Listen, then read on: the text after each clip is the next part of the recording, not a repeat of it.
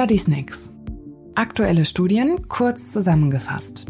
Thema Intravesikales Gemcitabin-Abgabesystem beim muskelinvasiven Blasenkarzinom. Eine Studie von Mai 2023.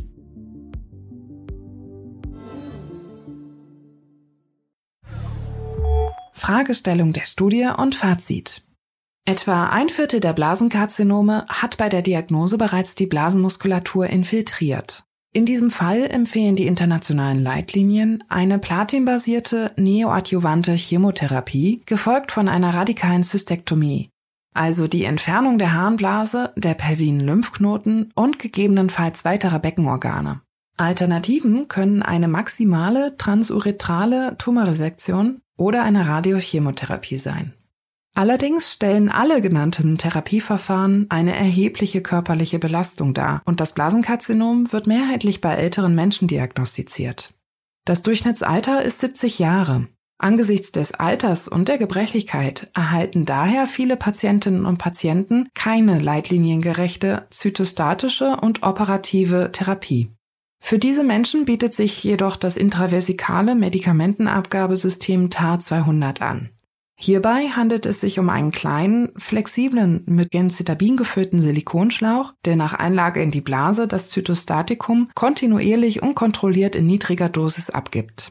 Die Konzentration wird dabei über viele Mektionszyklen aufrechterhalten und das System alle drei Wochen gewechselt. Jetzt untersuchte eine internationale Phase 1 Studie, wie gut TAR 200 von den Patientinnen und Patienten vertragen wird und wie gut es wirkt.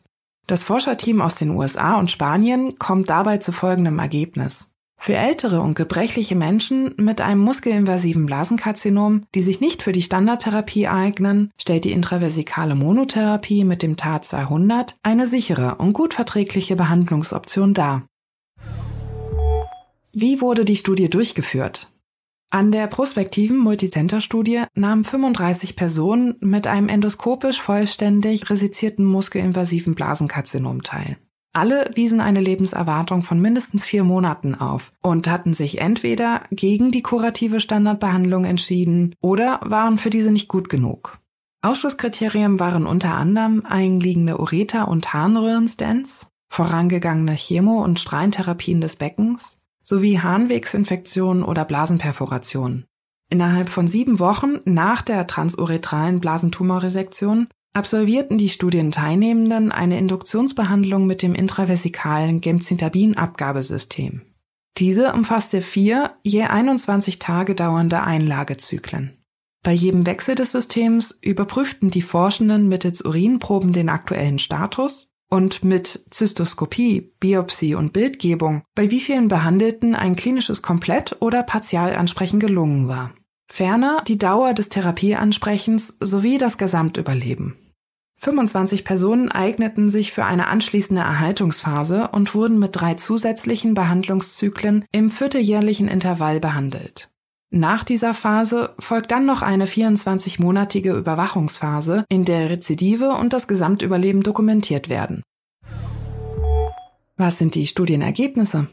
Die mehrheitlich männlichen Studienteilnehmenden waren im Durchschnitt 84 Jahre alt. Nur zwei Personen mussten aufgrund intolerabler Nebenwirkungen vorzeitig aus der Studie entfernt werden. 15 Patientinnen und Patienten erlitten durch TAR 200 verursachte Nebenwirkungen. Dysurie, häufiger Harndrang, Nukterie oder ein Uretra-Syndrom. 21 Personen erlitten schwere unerwünschte Nebenwirkungen, eine Urosepsis, eine akute Nierenschädigung oder Infektionen. Vier Studienteilnehmende verstarben. Allerdings bestand nach Einschätzung der Forschenden kein Zusammenhang mit dem Gemcitabin-Abgabesystem oder der Einlagenprozedur. Nach drei Monaten betrug die Gesamtansprechrate auf die Behandlung 40 Prozent. Von insgesamt 35 Behandelten lag bei elf Personen ein komplettes und bei drei ein partielles Tumoransprechen vor. Im Durchschnitt war das Therapieansprechen 14 Monate und das Gesamtüberleben rund 27 Monate. Nach sechs Monaten überlebten rund 92 Prozent und nach einem Jahr rund 71 Prozent der Personen, die auf eine Therapie angesprochen hatten, ohne Tumorprogress. Im Schnitt vergingen rund 14 Monate bis zum Krankheitsprogress und das mediane progressionsfreie Überleben betrug nahezu 10 Monate. Zusammenfassend halten die Forschenden die intravesikale Gemcitabin-Therapie für eine vielversprechende Therapiealternative, vor allem für Menschen mit einem muskelinvasiven Blasenkarzinom, die ansonsten kaum Behandlungsoptionen haben. Ob das Abgabesystem auch unter onkologischen Gesichtspunkten Vorteile hat, prüfen gegenwärtig mehrere Phase 2 und Phase 3 Studien. Die Quelle für diesen Study Snack ist die Studie Safety, Tolerability and Preliminary Efficacy of TAR-300 in patients with muscle-invasive bladder cancer who refused or were unfit for curative intent therapy. A Phase 1 Study von Professor Mark Tyson et al. veröffentlicht im Mai 2023 im Magazin The Journal of Urology. Der Link zu der Originalstudie mit allen Zahlen und Details finden Sie in den Shownotes der Episode. Study Snacks sind eine Produktion der Georg Thieme Verlag KG. Skript Dr. Med Judith Lorenz. Sprecherin Michaela Richter. Cover Nina Jenschke.